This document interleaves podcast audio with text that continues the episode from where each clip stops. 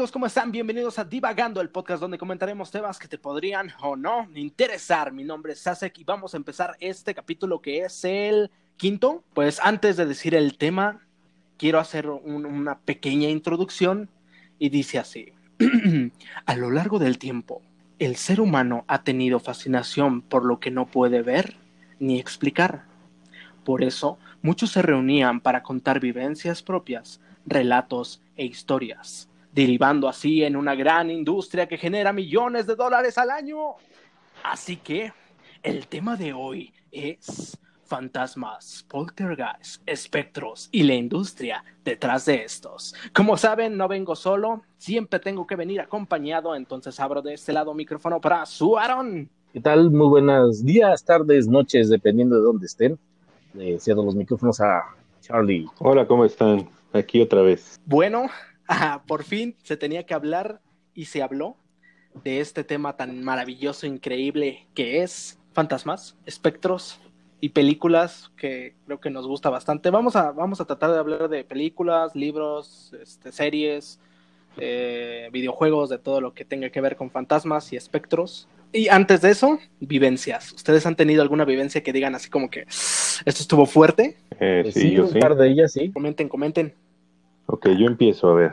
eh, es que tengo varias, pero así la más, la más, eh, la que más recuerdo fue una en, en casa de una de mis tías. Estábamos, eh, pues en un fin de fin de año. de-. Sí, fin de año estábamos ya. En esa época los niños sí podían salir a la calle a jugar en la madrugada. Los tiempos. Y este y estábamos tronando cohetes, me acuerdo mucho, y la y pusimos el- la clásica paloma abajo de, de una lata, entonces estábamos en un lote baldío, explota la lata y la lata fue a dar atrás del lote baldío donde antes en las unidades habitacionales había una especie como de transformadores Ajá. pero que estaban en el piso y tenían una estructura de metal que sobresalía. Ok. Cayó detrás de la, de la del transformador este la lata y pues ahí fuimos corriendo por la lata, etcétera, etcétera. Y a la, al momento de dar la vuelta de para, para detrás del transformador, Ajá. eh, vimos, eh, todos nos quedamos así como que no supimos exactamente qué, qué fue lo que vimos hasta mucho tiempo después, ya, ya repasándolo. Vimos a una señora sentada atrás del transformador, pero nunca caímos en la cuenta de que estaba sentada en el aire. O sea, como si estuviera sentada en una banca, pero no había banca, o sea, detrás del transformador había una pared. Entonces, y como que quién pondría una banca detrás de un transformador donde no se ve absolutamente nada, ¿no? Ajá. Y a la hora de, de- de acercarnos por la lata, levantó la mirada, se nos quedó viendo No. y sonrió. Ay. Y todos los morros así como que, va, pues la señora, ¿no? Ajá. Y nos fuimos. Y como a los dos minutos eh, seguíamos jugando, etcétera, etcétera. Y uno de mis, de mis primos dijo, ah, voy a aventarle un cohete a la señora. No. Y aventó, aventó un cohete y pues todo el mundo esperaba escuchar el grito, ¿no? Porque la señora no había salido. No vimos, o sea, estábamos nosotros a un lado, la hubiéramos visto si hubiese salido caminando o algo, ¿no? Ajá. aventó el cohete, pues se vio el, estallido del cohete y pues no escuchamos de, un reclamo de, oye, pinches squinkles o algo, ¿no? Y a la hora que fuimos a ver qué onda, pues no había ni señora ni banca, nada más estaba el cohete y nosotros nos quedamos así como de qué fue lo que pasó. Esa es la, la que más me acuerdo ahorita, pero pues Wow. sí nos sacó mucho de onda. Sí. O sea, ¿qué tan sí. fuerte estaba el cohete que explotó la señora? Yo creo que sí. Sí, pues estuvo, estuvo, estuvo, no fue de terror, pero sí estuvo de qué fue lo que pasó. Tú cuando ves eso dices, bueno, podría haber sido un- una sombra o un árbol y lo malinterpreté. Pero si ya dices que levantó la mirada y, y le sonrió, quiere decir que se lo viste en cuerpo. ¿no? Sí, sí, de hecho se veía normal, o sea, como si fuera una persona normal, o sea, no como todo mundo o en las películas te muestran los espectros, ¿no? Eh, translúcidos, no, no, no, o sea, se veía totalmente sólida la señora, pero estaba sentada sobre el aire porque donde el área donde ella estaba sentada, pues no había nada. Ajá. O sea, ya, ya después caímos en la cuenta de que ahí donde estaba sentada, pues no había bancas, no había una banqueta o piedras o algo donde pudiera estar sentada, ¿no? Estaba preparando, estaba preparando su acto para ir a, pararse ahí en madero, ¿no? esos que se pintan eh, completos. Y están ah, flotando en el aire, ¿no? Ajá. No, sí, no, no, la verdad es que sí estuvo muy. Mira, de hecho me acuerdo y se me encuera el chino. Qué loco. ¿Y dónde fue eso, dices? En una habitacional que está ahí por, por Iztapalapa. Ajá donde vivía una de mis tías, que en paz descanse. Ok. Wow, qué loco. No, no inventes. La verdad es que, y no se dieron cuenta, vaya, después, no, no hablaron entre ustedes después de eso, acerca de qué, pensaban. Sí, o sea, pues nos sacó de onda que, que por qué no nos regañó la señora, por qué, y dónde estaba la señora, ¿no? Y, pero fue de esas veces, pues, yo tendría que nueve, no, como 11 años más o menos. Y pues todos los demás eran más o menos de la edad y pues la verdad es que no le dimos mucha importancia en su momento, sino que ya años después, en una reunión, este, salimos con los que ya tenían hijos a tronar cohetes y precisamente al pasar junto al transformador nos acordamos y empezamos a platicar, oye, ¿qué onda? ¿Sí te acuerdas de la señora? Eh? Y sí, y llegamos a la conclusión de que lo que habíamos visto no era no era terrenal esa cosa. No, no, qué locura. O al menos no de esta, de esta, dimensión. Bueno, pues eh, a mí me pasó algo muy curioso. Eh, digo, de niños todos tenemos un, problema con los monstruos, ¿no? Y, y, los miedos, la oscuridad, y, como había dicho, ¿no? lo desconocido te da miedo, ¿no? para empezar. Y si además le agregas un poco más de imaginación, bueno, eh, en todo el mundo no hay país que no te describa eh, un monstruo dentro de un armario, este, debajo de la cama, eh, saliendo de una de las puertas, este, de algunos lugares que obviamente para nosotros se nos hacen difíciles. Cuando yo era niño, a mí me tocó ver un monstruo que salía del armario. Ese monstruo tenía ciertas características que a mí se me daban mucho miedo. Hasta que un día, bueno, me regañaron, me pegaron por su culpa y, el pagano fue él, ¿no? me paré y le di una, bueno, según yo, ¿no? Pero el problema no es ese. El problema es que ya de adulto hace que te gusta un año, año y medio, precisamente antes de esto de la pandemia, eh, hubo un artista en, el metro, lo vi, lo dibujó él. Ok. Iba yo pasando de repente y en eso volteo porque pues obviamente te, da decir, ah, chinga, ¿tú qué haces aquí, no? Está dibujado saliendo de un closet. Ok, y más o menos cómo es. Igualito al, que yo veía cuando yo era niño. De hecho, si por ahí me escuchas, men, hiciste un dibujo de, de, un demonio saliendo de un closet, es muy parecido a una alebrije, pero lo, pintó exactamente, o sea, no hay, no hay forma de que él y yo hubiéramos tenido la misma visión exactamente saliendo del closet. Entonces me le quedé viendo, me subí al transporte, dije, bueno, pues ahí te quedas, yo ya me voy. Ok. Con lo loco que estoy, yo regreso y le compro el cuadro. Sí, yo, yo sí regreso y le digo, como, no manches. A esta yo se la partí cuando era chiquito. ¿eh? ¿Cuánto quieres? Está bueno. Sí. Estaría muy bueno. Bueno, ¿y tú? Eh, yo, por ejemplo, nunca he visto un fantasma, nunca he visto una aparición ni nada por el estilo. Entre sí los he visto y no los he visto. ¿Por qué? Porque yo lo que he visto son sueños. Yo sufro de psicosis nocturna. Esto es eh, parálisis del sueño, lo que localmente le conocen como la subida del muerto. Sé perfectamente que eso es una condición que viene del cerebro, que irradia algunas sustancias que hacen que el cuerpo se paralice. Yo duermo a veces con los ojos abiertos, entonces supongo y quiero creer que cuando todo está oscuro, como que el miedo a la oscuridad, que está arraigado en nuestro cerebro desde hace miles de años, empieza a generar eso. Genera pues miedo, inseguridad y te empieza a hacer que veas cosas que no existen. Y mm, me ha pasado muchas veces, ya es, de hecho ya es hasta común, ¿no? Yo ya empiezo con, con todo empieza con un zumbido muy fuerte. Como que te quedas dormido, ¿sí?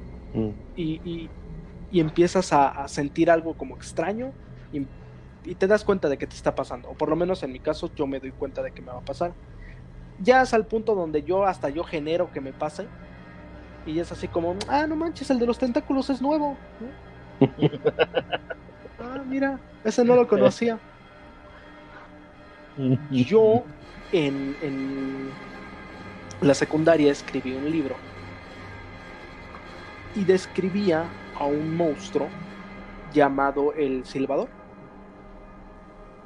Y aparecía el monstruo este y solo te dabas cuenta que ya estaba cerca porque chiflaba, silbaba.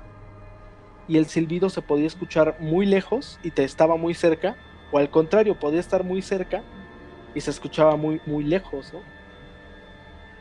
Y pues el silbido podía correr por diferentes lugares de la habitación, aunque tú lo estuvieras viendo que estaba ahí en, en la puerta o cosas así y un día empecé a sentir esto del parálisis del sueño. Yo dije, a ver, ¿qué es lo que viene? A ver qué. Y en eso empecé a escuchar como chiflaban. Con el chiflido que es específico de él. Como un silbato, más que un chiflido. Y lo empecé a escuchar. Yo dije, no, no, no, no, no, no, no, no me hagas esto, cabrón no me hagas esto, yo, yo soy tu padre, yo te creé, ¿no? Volteo y arriba de la cama me está viendo. Y se esconde de arriba de la cama y aparece debajo. Y nada más sacaba como las manos, sacaba la cabeza y, me, y me miraba. Ah, porque aparte, e, este no es un payaso, es un como arlequín y trae cascabeles, entonces también se escuchan los cascabeles. Y me miraba y se escondía otra vez y salía por la puerta. La verdad es que sí, sí me dio mucho, mucho miedo. Vaya, no te dio un paro cardíaco de milagro, ¿eh? No me dio un paro cardíaco de milagro, ¿no?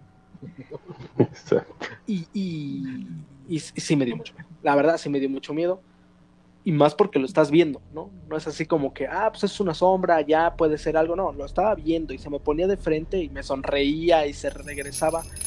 No te hacen nada porque pues no te pueden hacer nada, pero pero a veces no puedes distinguir entre realidad y ficción. Esto que les estoy contando ahorita se lo conté a un amigo hace la semana pasada, de hecho. Ah, ok. Ese mismo día me habló a las 4 de la mañana, me empezó a escribir diciéndome, bro, bro, contéstame, bro, hay alguien, hay algo afuera de mi cuarto.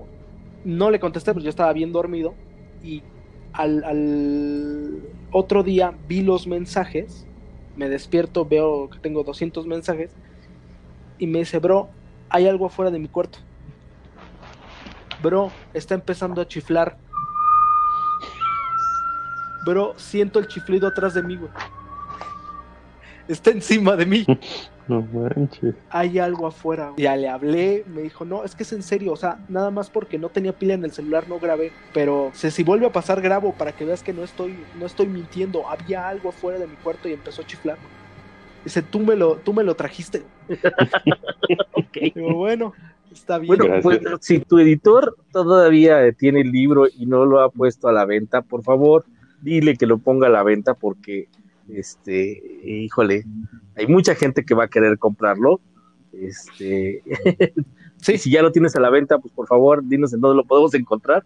Hay mucha gente que le va a encantar leerlo, porque hay mucha gente que le gusta eso. Lo abrazamos, lo abrazamos, abrazamos el miedo como seres humanos y lo, lo volvemos nuestro. Por supuesto, y de ahí es a donde deriva la industria, ajá, no nada más del cine o de, de, las películas. Por ejemplo, alguna vez por ahí escuché, no me acuerdo a quién se lo escuché, pero dice que Black Sabbath, los padres del, del, rock pesado, del metal, Ajá. Ozzy Osbourne un momento dijo, oye, están haciendo filas para ir al, cine o a ver películas o teatro para que los asusten. La gente le gusta que los asusten. Vamos a hacer música que los asusten. Y de ahí nace Black Sabbath. No, sé si es real o no lo que acabo de contar, pero es real. O sea, eh, la, idea es real. La gente le gusta. Le gusta que los asusten. ¿Alguna vez han metido una casita del terror? Sí. No, es como la versión light de las de los este pues de los paseos estos que o de las casas de, terror que ponen en los parques de diversiones, ¿no? Como donde te cortean zombies y cosas así, ¿no? Ajá. Ajá. Ese es, ese es eh, por ejemplo, hay unas donde son como de, sobrevivencia, en que tienes que recorrer un circuito y, y, sobrevivir a los zombies. Y el éxito que tienen estas cosas, pues yo siento que es derivado de que es muy inmersivo, entonces sí llega un momento en que te la crees. Sí. En que estás tratando de escapar de zombies reales, porque son tan realistas los disfraces y tan eh, realista la atmósfera que te la crees y tienen un éxito tremendo, ¿no? De hecho, el, ser humano tiene una especie de, de amor-odio con el, con el miedo, porque, porque pues tú lo, tú lo ves no nada más en, ese tipo de cosas, sino las montañas rusas, los juegos mecánicos que sientes, eh, las estos, ¿cómo se llama? El slingshot de, iba a decir Parque Aventura, la, la, vejez. Sí, ese de los oh, comerciales. De Six Flags. Uno que tiene las banderas. Ajá. Seis banderas para hacer Exactamente. Ok.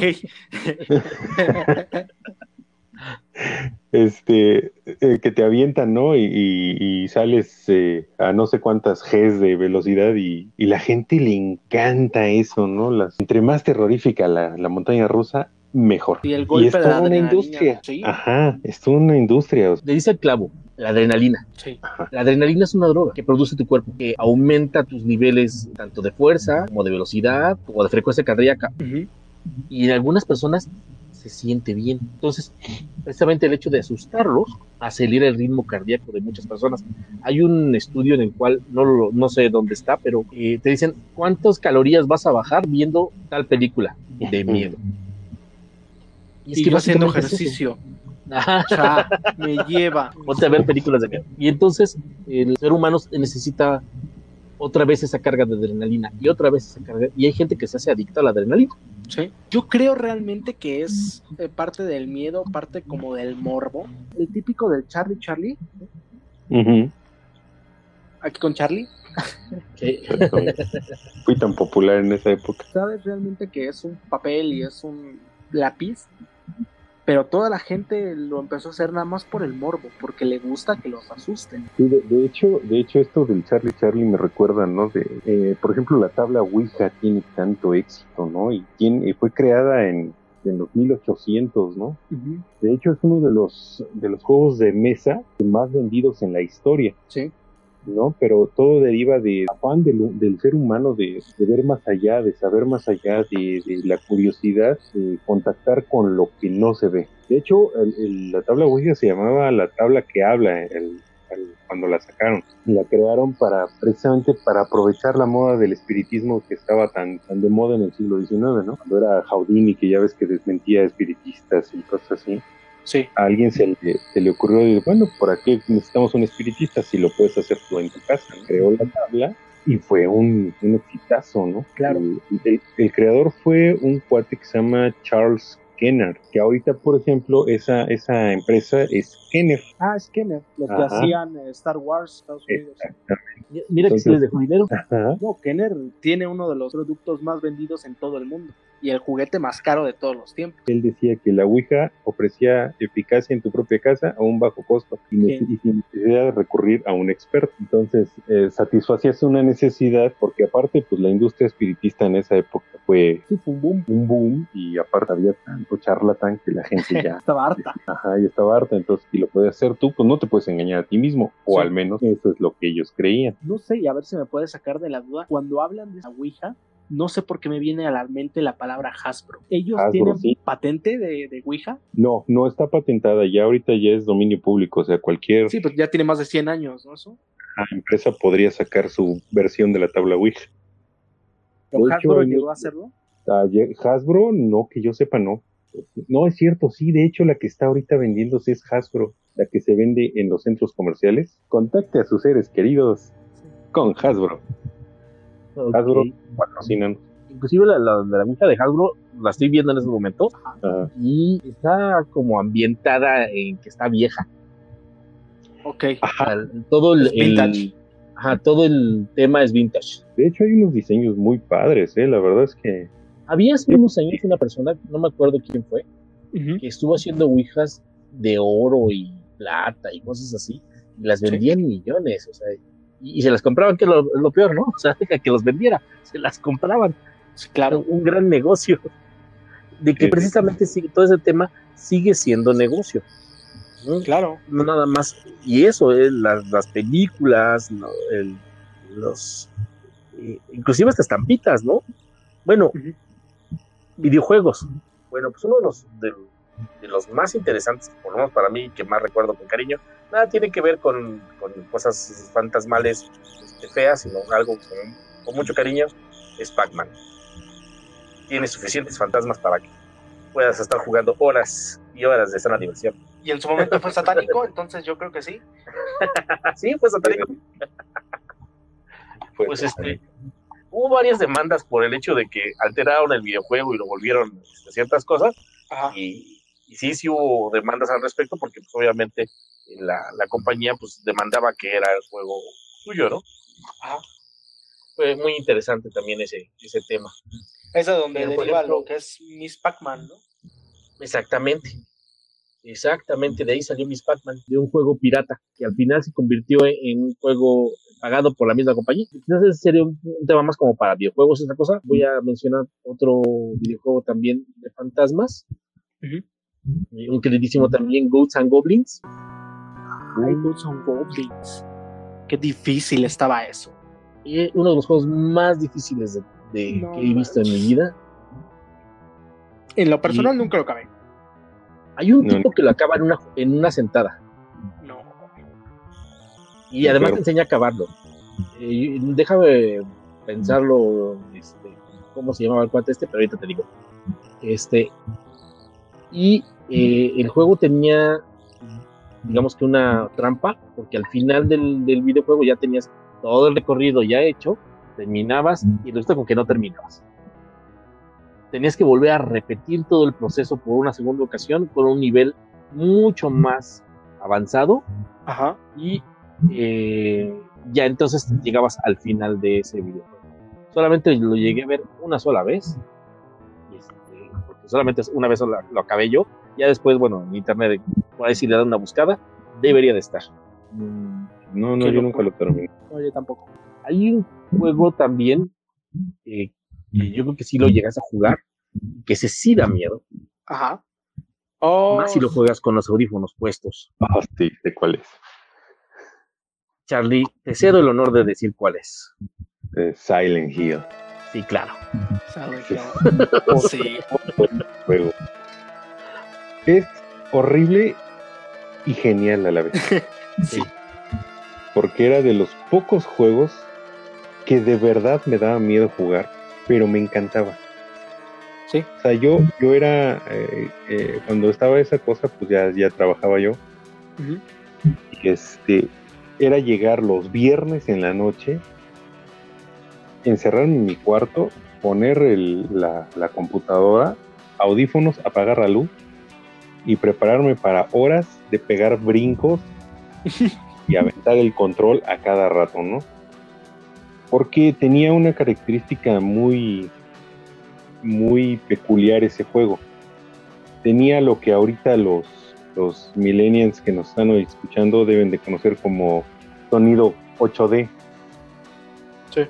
escuchabas las cosas a un lado. Atrás de ti. O, adelante, ¿no? Y entonces llegó un momento en que te, metías en el juego de tal forma que de repente estabas, estabas jugando y, y, escuchabas que te hablaban a las espaldas y entonces volteabas así todo sacado de onda. Y en realidad era el juego, ¿no? Pero era, era, era un juego, el, mejor juego que he jugado yo de terror, creo que es ese. En segundo lugar, si podría recomendar otro, sería Parasite Eve, que ese en realidad era, era de monstruos, como que el abuelito de Resident Evil, que iban. Esos dos, esos dos creo que son mis juegos de terror favoritos. Ok. Parasite Eve y, y Silent en todas sus versiones. Que también tocas el tema de Resident Evil, o sea, hay ah. miles de fans de Resident Evil eh, que jugó desde la PlayStation 1, el 1, 2, 3, etcétera bueno, van a tener horas y horas de, sana diversión. Sí, claro. ahora en, la pandemia se puso muy de moda otra vez Resident Evil por lo de la corporación Umbrella y su, y su virus que transformaba en zombie. Sí, de hecho. De un, de un laboratorio en, China también. Bueno, en el juego fue en Raccoon City, ¿no? Y este, se puso muy de moda el, el, juego porque todo el mundo decía que la vacuna le iba a producir Umbrella Corporation. sí lo vi porque tenía. Que además Umbrella Corporation sí existe. De hecho, sí existe.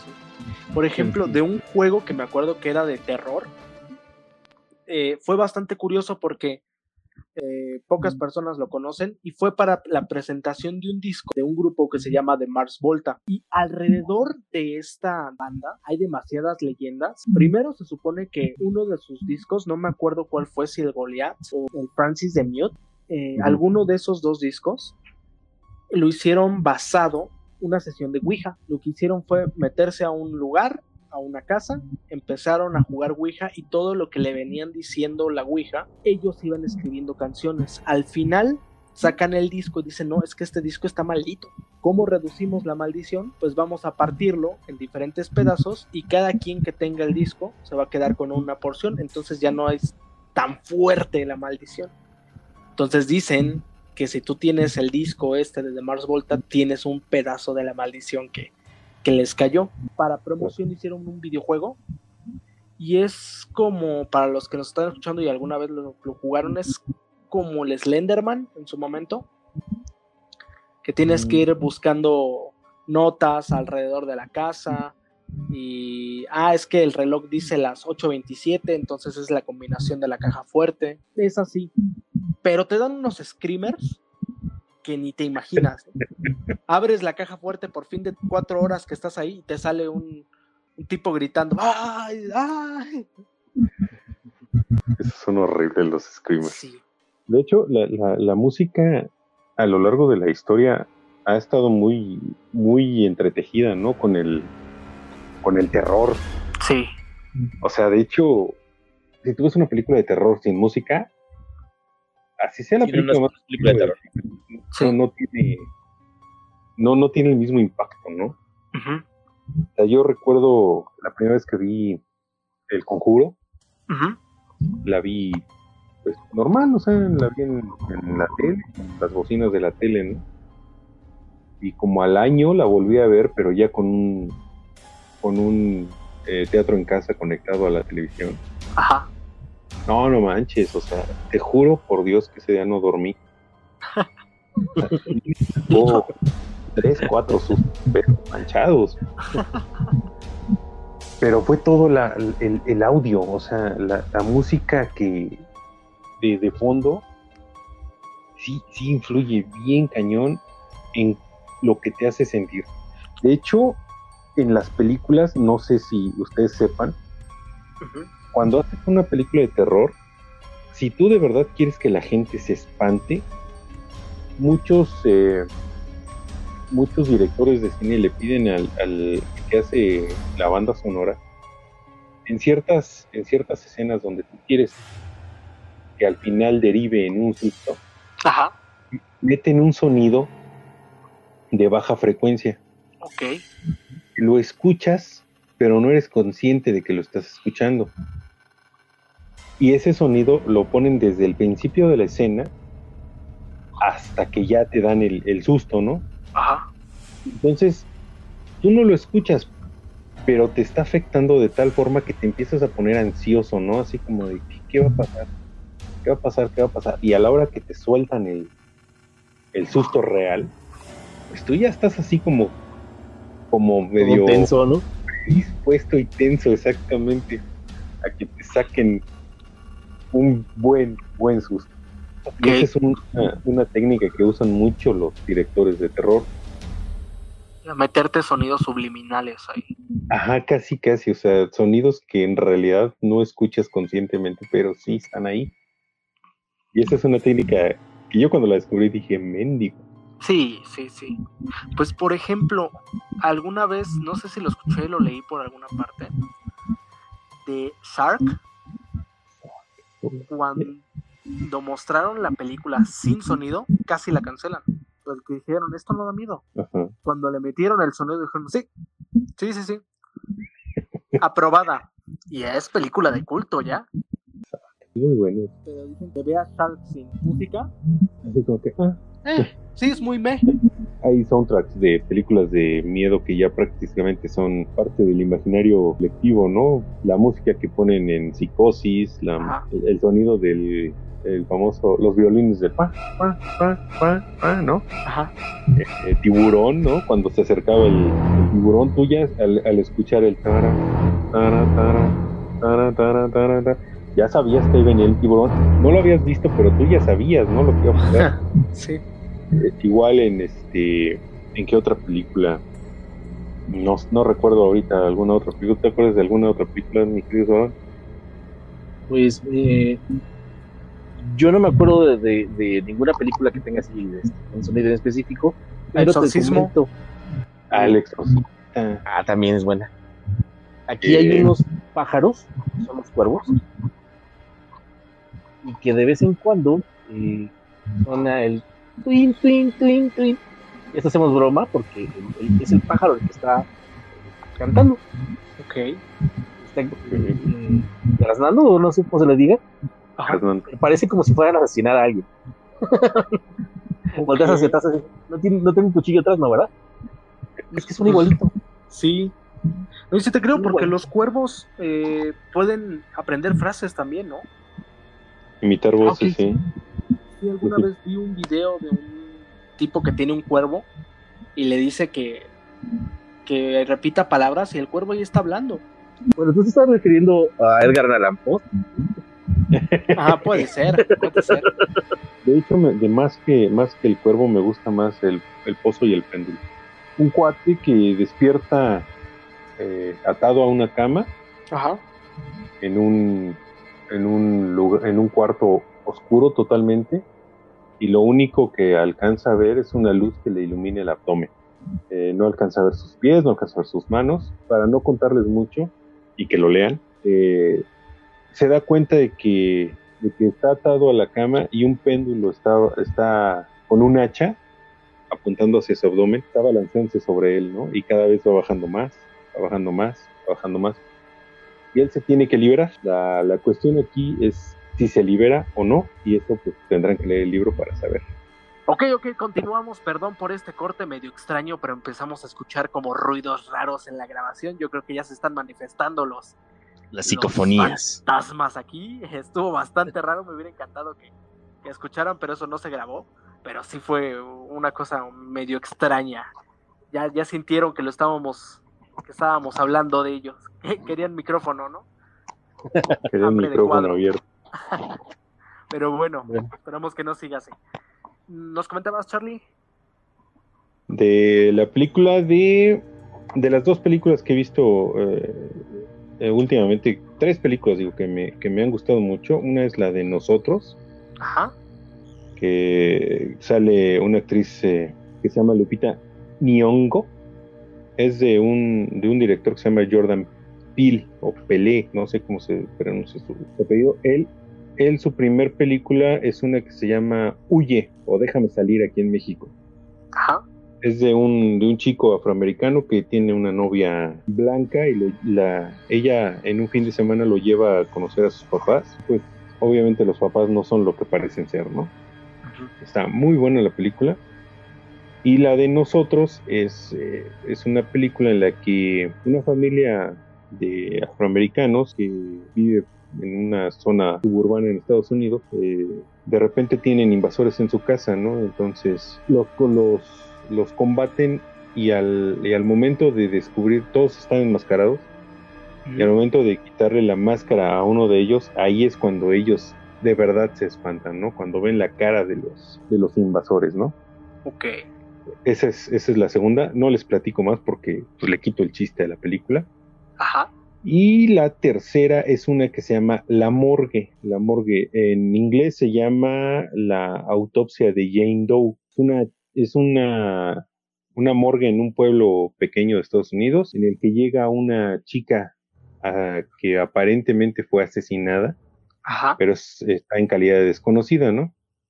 Entonces, eh, los, los médicos forenses, el, el médico forense principal y su ayudante empiezan a realizar la autopsia, pero al momento de empezar a realizar la autopsia empiezan a suceder cosas muy, muy raras, se van desarrollando los eventos y, y se dan cuenta que lo que tienen entre manos no es, no es una chica normal, ¿no?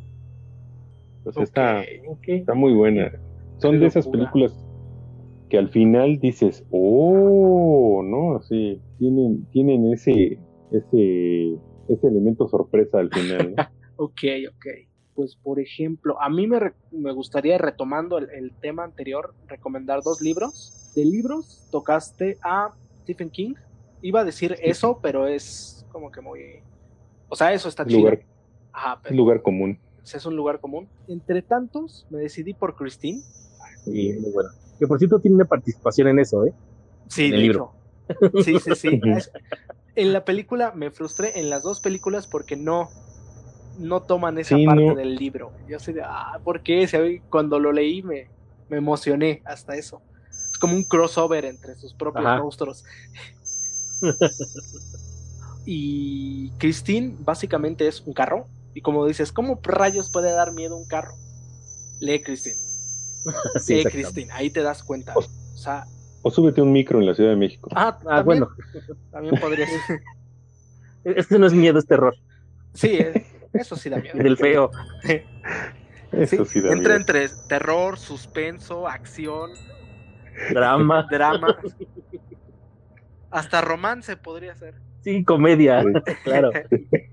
Bueno, no, de- definitivamente no es desgraciadamente algo que se les recomiende. Eso sí, aquí no lo vamos a recomendar. Sí, no, eso no lo recomiendo, pero bueno. Básicamente es, eh, Christine trata sobre un, un chavo que se enamora de un carro y hace de todo para conseguirlo. De hecho, creo que, que el carro estaba maltrecho. Y pues El coche estaba chocado. Estaba, estaba chocado y era pérdida total. él lo empieza a reparar, pero pues se da cuenta de que, bueno, ni, sí se da cuenta, pero como que no quiere aceptar que el carro Tiene algo. tiene algo, ajá. Tiene sus gustos el carro. Hasta que llega Como un- cualquier enamorado. Ajá, como, exacto, como cualquier enamorado. Te dices, no, no es tan tóxico, ¿no? Exacto. Hasta que te das cuenta y dices, sí, sí es muy tóxico. Te quieres deshacer de la relación y ya no quie- ya no puedes, ¿no? Ya no puedes. Si entras en un círculo vicioso, sí está muy bueno, sí está muy bueno. No les cuento más porque es spoiler, pero lean Christine, está muy bueno. Y el otro libro fue uno que leí hace poquito, de hecho no es un libro, otra vez de, de Edgar Allan Poe, es un cuento corto y se llama La verdad sobre el caso del señor Valdemar. Y es de una chica que llega a hacerle una entrevista a un, creo que es un doctor, y llega a decirle, bueno, es que nosotros nos enteramos del caso del señor Valdemar, vamos a hablar de la realidad, qué es lo que pasó. El señor la atiende y le empieza a decir, bueno, lo que pasa con el señor Valdemar, mucho se salió de contexto, yo voy a contar lo que pasó realmente. No es terror, es más suspenso, pero Edgar Allan Poe tiene algo que te hace decir, ay, hijo de la. ¿no? Y más en, más en esos tiempos, entiendes el por qué resaltó tanto. El cuento habla sobre este doctor que se dedica a hacer, es como psiquiatra y se dedica a hacer hipnosis. Y dice, bueno, ya le hemos hecho hipnosis a perros, a gatos, a humanos, a gente enferma, a gente de lo que sea, pero nunca hemos hecho una hipnosis a una persona que esté premortem. Vamos a hacerle una hipnosis a una persona que se esté muriendo al borde de la muerte y vamos a mantenerlo vivo con hipnosis. Ahí es cuando llegan con su amigo, que me acuerdo que creo que era bibliotecario, al señor Valdemar al lecho de muerte y lo hipnotiza. Lo, ya lo habían hipnotizado en previas ocasiones, pero nunca así. Lo hipnotizan para mantenerlo vivo y de ahí ven todo el proceso y el progreso que tiene el señor Valdemar. Describen unas cosas que dices, oh, Ahí es a donde pones a pensar en qué estará basado. ¿Qué habrá hecho Edgar Allan Poe para basar este libro y poner tantos detalles? Sí, así es. ¿Lo habrá hecho en algún momento o habrá estado con alguien que... Pues podría ser. Porque claro. describe las cosas que... De todos sus libros.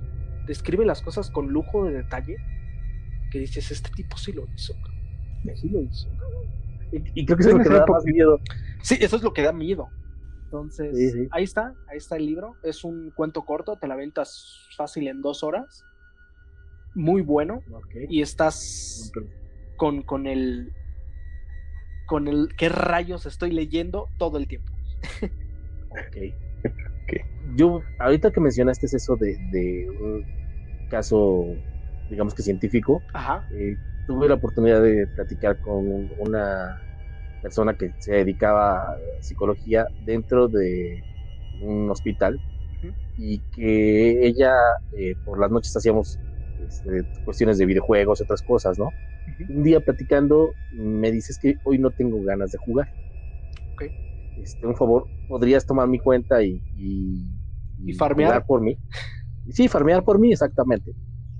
Y entonces, eh, digo, bueno, ¿qué pasó, no? Ya estaba yo farmeando, entonces me dice, es que tengo una paciente.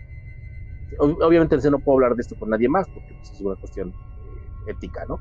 Pero me siento muy intranquila porque la paciente tiene problemas de esquizofrenia. Y ya la llevé eh, para platicar con ella y, tratar de, entablar lo que los médicos hacen, ¿no?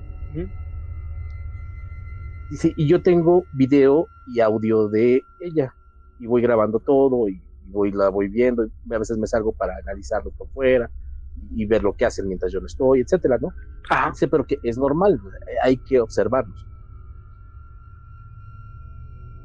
Cuando estaba afuera, escuché que estaba diciendo, dejó la pluma, con la pluma la podemos matar. Y entonces ella agarró, pues estaba en su, en su cubículo, voltea a ver la cámara y ve que efectivamente había dejado la pluma. Para, volver a ingresar, pide la ayuda de uno de los eh, custodios, policías, no sé, alguien de seguridad, y ingresa primero el de seguridad y toma la pluma y se sale y ella entra y empiezan a platicar de la la la, ¿no? Dice, en ese momento si yo lo vi como que algo de, que dijo ella y que obviamente me iba a dañar y no le tomé importancia. Porque, pues digo, como esas, hay, bueno, se forman, ¿no? Como los tienen ahí. Este, pero el chiste es que revisando el video antes de irse a, su casa, voltea a ver la cara de la muchacha y la muchacha no habla. Ok. La muchacha tiene la boca cerrada y está mirando hacia un lado. Como si le estuviera hablando a alguien como si estuviera escuchando a alguien más. Efectivamente, ella estaba escuchando la psicofonía o el, pensamiento del alguien más. Dice, o esta tipa es ventríluca o no quiero volver a entrar a ese lugar. No manches, qué miedo. Sí, sí, y este, ya pues estuvimos platicando otras cosas, estuvimos, este, inclusive eh, le estuve pasando algunos ítems ahí para que que mejora y además olvidado del, asunto, ¿no? Sí, claro. Es, feo, ¿no? Sí. Pero cuando me lo dijo sí, seguro, ¿y qué haces, no? ¿Qué harías tú? Yo alguna vez les, les llegó a tocar de estos lápices que se envolvían en sí mismos, que eran como de goma. Yo trabajaría con esos a partir de ahí. Sí. Desde ese día puro lápiz. Cierto. Perfecto. Que, que de hecho en los hospitales es muy común oír, oír historias de terror, ¿no? Sí, claro. O sea, en los hospitales son como que caldo de cultivo para ese tipo de historias. Yo, yo recuerdo mucho la, la, la leyenda de la de una enfermera que era muy estricta, que, me parece que estaba en el Hospital General o en el Hospital de la Raza, que le decían la planchada, que, que, dicen que, que, ella trabajó ahí hasta, hasta morir, pero que la seguían viendo en, en, los pasillos, ¿no? O sea, en las noches iba a visitar a los enfermos. Y, darles medicina. Y, muchas, ajá, y muchas enfermeras la, la vieron o les decía, oye, el paciente de tal, de tal cama está necesita ayuda o algo, ¿no? Y, ya después caían en la cuenta de que, bueno, ¿y esa señora quién era? No es de mi turno. Yo creo que la planchada es, como, es como la llorona, ¿no? Es en plan, eh, al estado del que vayas, dicen, aquí es desde aquí. Y ese, cuento de la planchada, pues creo que lo he escuchado en, diferentes partes de México. sí. Exactamente. Y la razón por qué es la planchada, también he escuchado diferentes historias. Por ejemplo, yo he escuchado mucho eso de la planchada, pero ahorita que recuerdo no he visto ningún video ni foto. ¿Ustedes sí? No. Debe estar en internet en algunos lugares, la, planchada. Estoy buscando. Sí, mira, ya existe en Eulalia. Eulalia. Eulalia. Laulia. La planchada en el centro de México. Que esta chica, Eulalia, eh, un enfermero le declaró su amor y luego la abandonó. Entonces, a raíz de eso, ella jamás volvió a ser la misma y descuidó hasta a los enfermos, al punto de que algunos murieron por sus negligencias.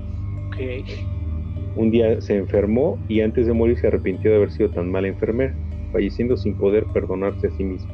Tras su muerte, en el hospital comenzaron a surgir testimonios de gente atendida por una amable enfermera que no parecía pertenecer al personal del hospital. Una chica joven con la ropa impecable como la llevaba Eulalia en vida. Qué loco, ¿no?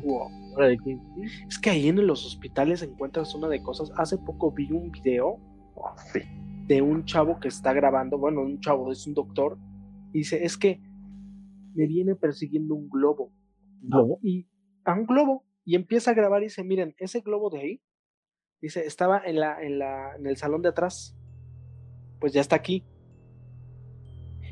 Y como camino, viene atrás de mí y empieza a caminar y el globo va y ahí va atrás de él y va atrás y atrás y atrás al punto donde se mete a un, un cuarto con sus demás compañeras y nada más se ve cómo se asoma el globo hacia la puerta y se mete al, al cuarto y pues todos pegan el grito. Digo, alguien se asoma y les dice que todos flotan, ¿no? Sí, no, no, no. No, porque aparte creo que están en el área de pediatría. Órale. Entonces, pero sí, un globo. Aparte, el globo no va volando, va en el suelo. Sí, va ah, flotando, pero como ya si se le estuviera acabando el, el, helio va más o menos en el suelo, no va arriba. Y lo va persiguiendo. Dice, es que me viene persiguiendo un globo. Y es tan así que empieza a filmar. Búsquenlo en internet, si no, eh, lo vamos a postear en nuestra página de Facebook. Recuerden, ya tenemos página de Facebook. Nos pueden seguir como Divagando Podcast. Y eh, nuestro arroba es Divagando Oficial Podcast. Ahí nos pueden encontrar y ahí vamos a estar posteando algunas cosas de las que digamos. Ok, está bueno. Está, muy interesante eso. Pero bueno, pues, ¿Alguna otra película que quieran recomendar? Ah, bueno, las de Guillermo del Toro, si les gusta. Hay una que se llama La Cumbre Escarlata, que es muy buena. Tiene mucha sangre. Y pues las clásicas, ¿no? O sea, si es que alguien no las ha visto todavía, El Resplandor, este... Trece Fantasmas. Eh, pues Carrie, Christine, Trece Fantasmas, este... Eh, pues no sé, qué otra. Y pues las, las que platico están muy buenas. Ghostbusters. A Ghostbusters, bueno, es que esa, esa, es de culto. es chistoso cómo esa película ha trascendido entre generaciones. Sí. Sí. Es, no han sacado mejores películas de, de, los cazafantasmas. Las últimas dos, creo, que fue la versión donde tenían a las mujeres, eh, no por ser mujeres este, quedaron menos, pero a mucha gente no le gustó. Eh, la historia daba para más. Sí, sí, yo creo que daba como para dos películas. La habían desarrollado con tiempo bien y hubiera dado para dos películas tranquilamente. Sí, porque de hecho siento que vi Cazafantasmas 1 con otros personajes, con otros protagonistas. O sea, en realidad siento que debieron de haber respetado el canon de las anteriores películas y, de ahí partir, ¿no? Como un spin-off o algo, pero no. Como un remake, Ajá, hasta la, la, incursión de, Bill Murray, el, poquito papel que le dieron, la verdad es que sí, me hizo hasta además.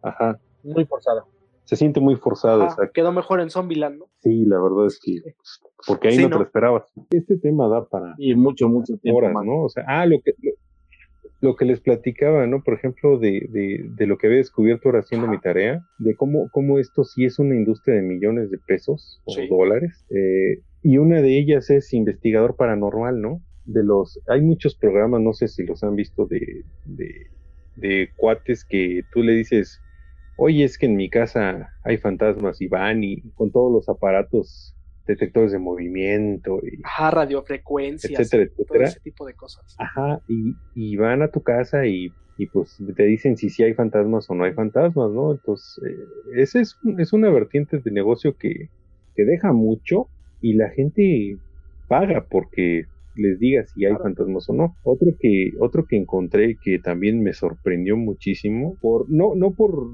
no por lo que es, sino por eh, el nivel de profesionalización que ya tiene, ¿no? Que es el turismo paranormal. O sea, yo lo que estuve encontrando es que, por ejemplo, hay una, una red de turismo latinoamericana que está en Colombia, Chile, Perú, eh, en, el, en, el, que tú contratas un paquete como si estuvieras contratando tus vacaciones, y ellos te alojan en un hotel encantado, te dan este tours por lugares donde se supone que se aparecen espíritus, casas abandonadas, o sea, todo, todo, respetan toda la temática, ¿no? Para que tú vayas y, te dé miedo. Pues yo he estado en algo parecido, es muy típico aquí en México, lo típico de los pueblos mágicos. Y a mí me pasó en un recorrido que hice en Ahuasca de Ocampo, que es la tierra de los duendes. es buenísimo. Y lo que haces es a las... Ajá, hay un montón de cosas. Y lo que haces es a las 12, creo que de 12 de la noche, casi media, ya es de noche, te dan tus, tus antorchas y te dan el recorrido por la casa de, de un vampiro, que donde se colgó quién sabe quién, una, una bruja, donde quemaron a, a los herejes, te hacen también el recorrido por la, por la hacienda que era del fundador del Monte de Piedad, no me acuerdo ahorita cómo se llama, Pedro de Terreos. Ajá, Pedro, Romero de Terreos. Ah, ajá. Pedro. Y pues, te enseñan todo eso mientras te van contando las historias y por qué le dicen la ciudad de los duendes o el pueblo de los duendes, te cuentan de las historias de que no, pues es que a mí me tocó de que yo iba guiando a personas y dijeron, oigan, ya soltaron a un niño, agárrenlo, se va a perder. Y todos dijeron, no, pues no había niños.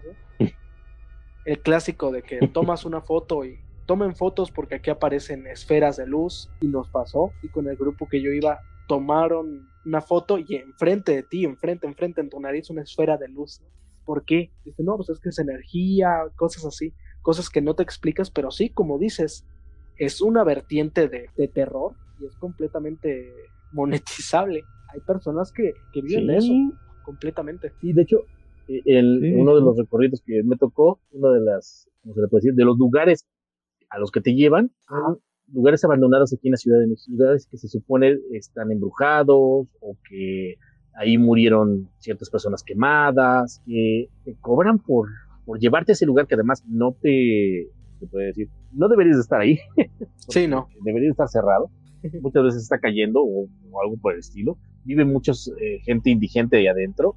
Las paredes están todas pintarrajeadas, hay basura y todo, pero aún así la gente se mete. Sí, y, pagan una la nota, ¿eh? No me lo van a creer, pero también haciendo la tarea para este podcast, encontré una vertiente excelente que salió a partir, no sé si antes se hacía, pero estos que encontré lo hacen a partir de la pandemia. Y es que tú te conectas a un, no pagas, lógicamente, y te conectas a una sesión de Zoom. Dentro de la sesión de Zoom hay actores y escenografía y estás dentro de la película de, de terror. Entonces empiezas a hablar como si estuvieras en un chat roulette o un omegle con personas que no conoces, ¿no? Ay, ¿cómo te llamas? Ah, yo me llamo Pedrito. Y tú, yo soy Juan, ¿no? Y de repente se va a presentar Pablito y alguien lo empala, ¿no?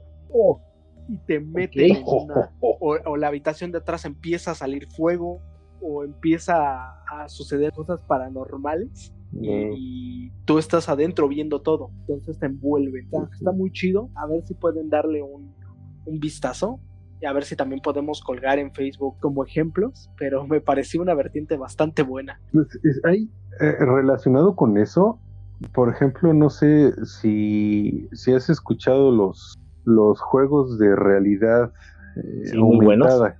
No, no son, no, no son realidad aumentada, alterna, perdón. Juegos de realidad alterna. No sé, hay uno muy, muy famoso que estuvo. VR. Eh, que había uno no, no, no, no, no, no son los de, no, no son los de realidad virtual, sino que son gente que va contando historias ah, en Twitter o en, o en TikTok o en así con videos cortitos en realidades alternas, ¿no? Por ejemplo, hay uno que se llama Carlos Name, que muchos lo deben conocer, de un cuate que según eh, este, vive en su casa y, lo acosan y mataron a sus papás y encontró este, un tigre de Tasmania y cosas así, ¿no? pero te lo presentan de tal forma que, que es te tiene durante meses pegado a ver qué le pasó, ¿no? Hay otro, otro que me gusta mucho que se llama ¿Dónde está el sol? ¿no? Y es un cuate que resulta que un día se despierta solo en su casa, no hay nadie en todos, en todo, o sea, toda la, la, gente del planeta desapareció, excepto él, y no hay sol. O sea, todo sucede de noche. Y él lo, hacen de tal forma, él va haciendo videos cortos en donde entra a centros comerciales eh, que se ven totalmente desiertos, este, se mete a casas y todo el rollo y se escuchan que lo que lo siguen este criaturas o escucha ruidos o ve luces, ¿no? Entonces son y esa es una vertiente que deja mucho dinero porque estos cuates ya una vez que alcanzan la suficiente exposición pues empiezan a monetizar todo ese contenido, ¿no? Entonces, pues después de, no sé, ya tienen 100 mil, 200 mil, 500 mil seguidores, pues todo eso lo empiezan a monetizar y es muy buen negocio. YouTube, sí, por ejemplo. YouTube es el, ejemplo perfecto, ¿no? ¿Cuántos canales de cosas paranormales no hay? De hecho, ahorita me acabas de hacer que recordara de unas cosas que yo veía antes. De hecho, no sé si, si existía YouTube en ese momento o no, de unos chavos que hacían grabaciones en, con VHS y iban contando una historia. De hecho, me acuerdo que eran. Mm. Uno se llamaba Alex y el otro se llamaba Danny, creo. Y contaban la historia de estos chavos que eran cineastas o querían ser cineastas, estaban grabando su vida y de repente a uno de ellos le empezaba a dar como vómitos, este, dolores de cabeza horribles y a veces desaparecía. Estos chavos colgaban esos videos en foros como, no sé, Forchan o cosas así y lo iban colgando cada, cada semana, cada mes, cada dos meses, o sea, no tenían un, ritmo. Y a partir de ahí te dabas cuenta, a veces colgaban un video de una hora y a veces colgaban videos de 30 segundos, nada más mirando la, la, pared. De ahí fue la primera vez que yo vi al, al llamado Slenderman. Ok. Porque ah pues tú, no te dicen en ningún momento que, se trata de eso, pero ya cuando estás viendo que el tipo le está dando dolores de cabeza y se tira al suelo y está convulsionando en el suelo, la cámara se cae, ¿no? Y en el fondo, hasta el fondo, hasta el fondo, se ve el Slenderman ahí parado, nada más viéndolo. De hecho, hay una escena que me gustó mucho, a donde el tipo se da cuenta que le está pasando esto, empieza a voltear a verla a dónde está, dónde está el Slenderman, lo ve directamente, pone la cámara en un árbol y se le va a golpes y no llega.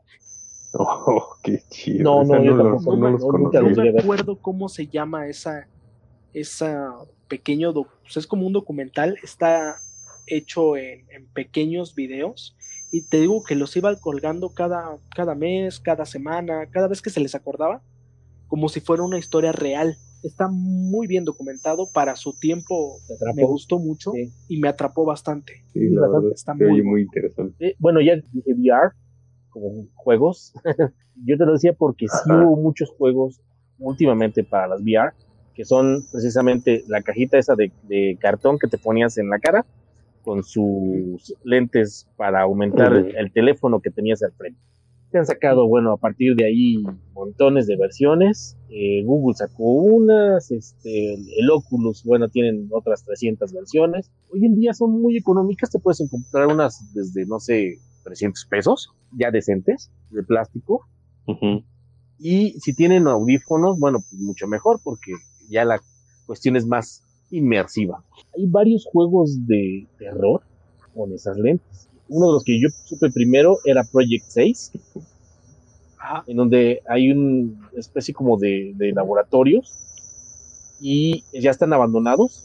Eh, al parecer algo pasó ahí y te vas encontrando unas criaturas y, tienes que defenderte de ellas. También te pegan unos sustos tremendos porque obviamente escuchas a los monstruos atrás y puedes, conforme vas volteando, eh, puedes ver toda la habitación completa, arriba y abajo. Y definitivamente ya es algo mm. a los que sí les gusta el terror pesado. A raudales, sí, claro, ¿no? O sea, yo, no, no paso. Ajá. Y House of the Horror, la casa del terror, igual para tus lentes VR, buenísimo, buenísima. No, no les cuento más. Eh, no sé si son de paga, porque al principio te los regalaban. O te regalaban los primeros que te gustan, dos o tres capítulos. Eh, hay varias ya, inclusive hay como unos 20 juegos de ese estilo. Y, muchos de ellos tienen eh, el audio que puedes escuchar los sonidos detrás, adelante y todo lo demás. No, no, no, sí te sacan dos o tres. Si, si vayas, si eres cardíaco o crees que en algún momento pudieras tener algún problema de esos, no los juegues. No vaya a ser, va a ser tu Sí, no vaya a ser que. Y luego nos culpan a nosotros. Ajá, efectivamente, no, no. Si no tienes no te gusta. su propio riesgo. Sí, es por, propio riesgo. Sí, no, no, de hecho, este, ya ahorita que están diciendo esos, hay uno, uno que, por ejemplo, yo no lo conocía, este, uno de mis niños me lo, Ajá. me lo enseñó, se llama Five Nights at Freddy's que es una pizzería con, con animatrónicos, este, una pizzería abandonada, donde los animatrónicos se vuelven asesinos, ¿no? Si alguna vez llegaron a ver Bananas en Pijamas, ese es un programa que pasaban de Hanna Barbera bastante, en los ochentas, sí, varias décadas. Este, es como la versión eh, oscura de Bananas en Pijamas. Y la verdad es que sí que saca unos y ahorita van a sacar uno para real para el Oculus. Diablos. Para Oculus. Sí, yo cuando dije, no, seas payaso, si el del celular me hace querer aventarlo, el del Oculus Rift, voy a sí, o sea, para los que no sepan de qué estamos hablando, este videojuego, tú eres eh, un, vigilante y tienes que estar, estás eh, eh, cuidando como un velador estás cuidando la, pizzería, las instalaciones de la pizzería con cámaras de seguridad y tienes que estar monitoreando todos los, todas las cámaras. La cuestión aquí es que no las puedes monitorear todas al mismo tiempo, sino que tienes que ir cambiando de cámara en cámara y los animatrónicos eh, se van acercando a tu posición y tú solamente los puedes ver a través de las cámaras. Entonces, la, la premisa del juego es que los tienes que ver antes de que te atrapen. Entonces, es la atención sí está muy cañona y casi siempre te agarran. Entonces, ya lo, ya ahí, les recomiendo. El documental se llama Marble Hornets y les leo lo que encontré. Dice: Una figura alta y sin rostro irrumpe el cortometraje Marble Hornets, un proyecto para clase de unos estudiantes y la, la reseña dice un compañero encuentra el metraje de uno de ellos que enferma y se obsesiona con los que le llaman el operador, porque en ningún momento te dicen que es Slender, le llaman el operador.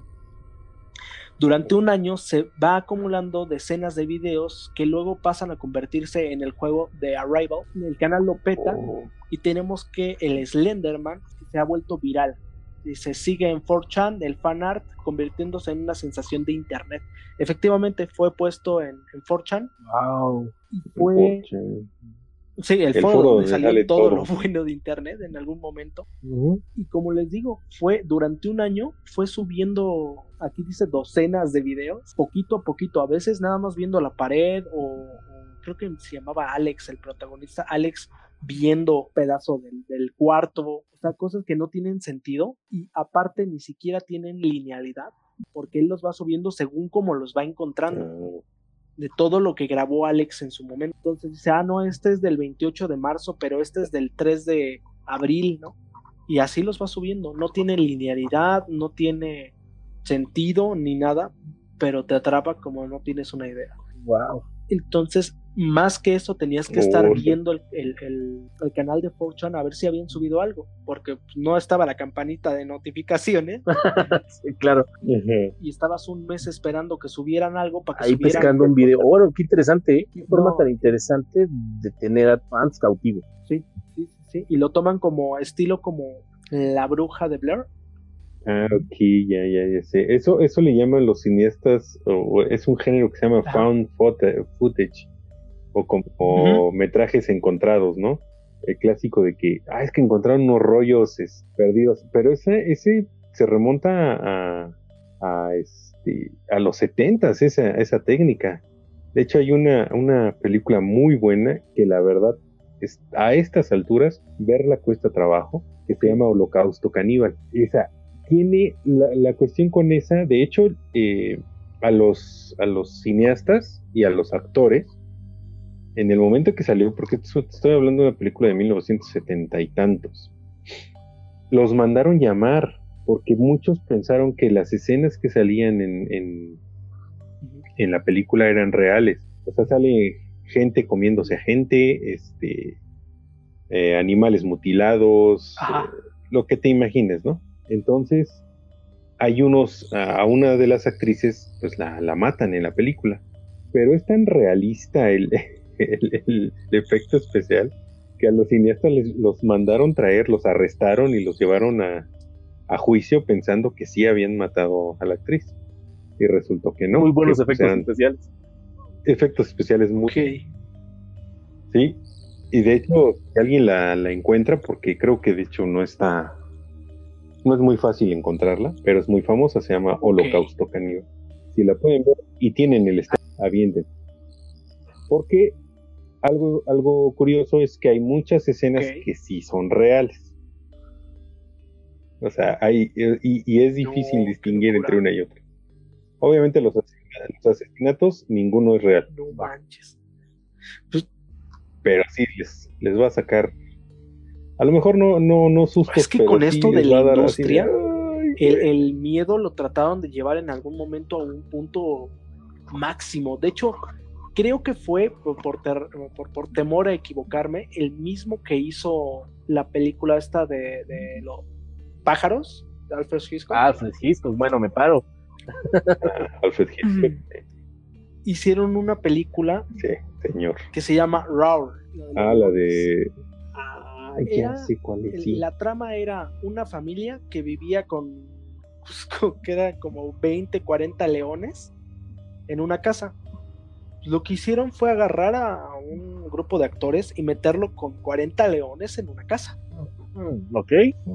Muchos los atacaron, a otros le arrancaron la pierna, o sea, cosas súper cañonas porque grabaron con un montón de leones. Y se ve la, la película, no, no creo que haya sido tan popular, porque hay escenas donde se ve la incomodidad de todos, de que no querían estar ahí rodeado de tanto, tanto animalote. ¿no? Al final tenían una leyenda que decía que en la película no, se había dañado ningún león. Mm, Ya. No creo. Y ya. No Los humanos, creo. quién sabe, pero leones no. No, hay escenas donde se empiezan a pelear los leones. Ok. Entonces, es un lío, es un lío. Pero como sabiendo que esta industria jala tanto dinero, trataron de llevar el morbo tan, tan Tan lejos. grande, tan lejos, que, que pasó eso. Y de hecho creo que la película está basada en, en una familia que quieren explicar que se puede vivir con leones sin ningún problema. Y demostraron completamente lo contrario. Ok. De, de ahí deriva todavía el, el cine snuff, ¿no? O sea, de ahí, de ahí deriva el, el, el cine snuff. Hay, hay una película que está catalogada dentro de ella, dentro de eso, que se llama Ajá. Guinea Pig, es japonesa. Los cuates no es por, no es por nada, pero en, cuestiones de terror y cosas. Van más allá. Que te, te incomodan, la verdad, sí, son, son expertos. Esa de Guinea Pig es eh, la historia de una chica y todo se resume a que son cuarenta y tantos minutos de desmembramientos. Yo creo que medio presupuesto de la película se lo gastaron. Ahí yo creo que ya es demasiado eh, lograr un, morbo, como dices tú. Eh, sano. Sano, exactamente. Bueno, ya ni sano. Eso ya no es, digamos, para algo de entretenimiento. Pero ahí se ve que obviamente no lo harían si no ganaran. Sí, claro. Sí, si no hubiera un público no lo haría. Sí, la gente lo paga. Pero bueno, ya para finalizar, ¿alguna otra película que quieran recomendar? Eh, una que se llama Lago Plácido, les va a gustar. Una pareja tiene unas vacaciones idílicas en una playa, en medio del, en un, en un lago, perdón, en medio de un bosque y pues todo sale mal en cuanto se encuentran a una, a una banda de niños. Son niños. eso es lo más terrorífico, ¿no? Ok, perfecto. Yo quisiera recomendar una que siempre me viene a la mente cuando hablamos de películas de terror. Yo pensé que era japonesa, justamente hablando de eso, yo pensé que era japonesa, pero viendo creo que no, es de Tailandia y eh, se llama Shooter. Es una película de Tailandia hecha en 2004, me parece. Y habla básicamente de dos chavos que van un día en un carro y atropellan a una chica. El chavo es fotógrafo y se dedica pues, a eso, a la fotografía, pero se va dando cuenta de que cada fotografía que toma aparece algo en sus fotografías. Está muy cañona. El final, casi el final, está pesadísimo. Te quedas con esa imagen durante toda tu vida. Yo la tengo bien arraigada. Le van suscitando varias cosas al chavo. Después tiene hasta problemas físicos y te explican el por qué, pero sí, como dices, los asiáticos tienen una manera de, mantenerte ahí muy loco, de volverte loco en algún momento. Bueno, pues yo a lo mejor pondría dos películas que son clásicas. Una se llama Psicosis, la otra también me pongo de pie, El Resplandor. Me encantaría tener sombrero para quitármelo.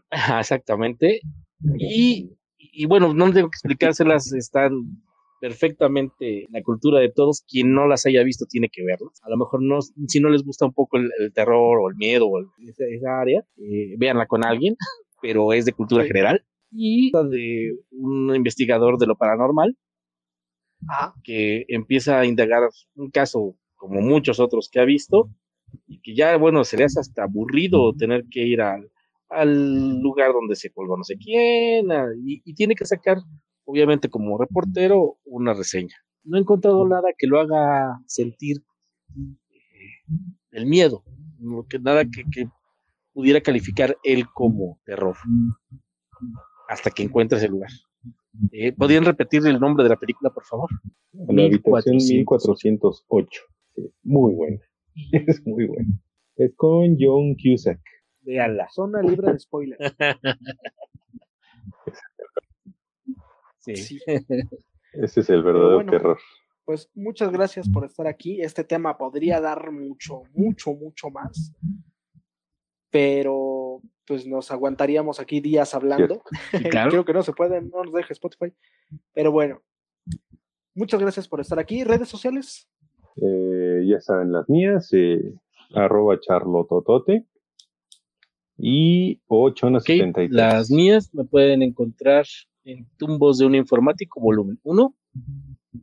Y próximamente vamos a tener otro canal que, bueno, ya les estaré dando eh, la noticia en el momento. Perfecto. A mí me pueden encontrar como Ejinska en Instagram, como Sasek Jainska en Facebook. También recuerden que ya tenemos la página de Facebook, Divagando Podcast o Divagando Oficial Podcast en el arroba y nos pueden encontrar y ahí vamos a estar colgando este episodio y todo lo demás que hayamos encontrado memes y cosas buenas que nos agraden. Ahí nos pueden encontrar. Muchas gracias por escuchar este episodio.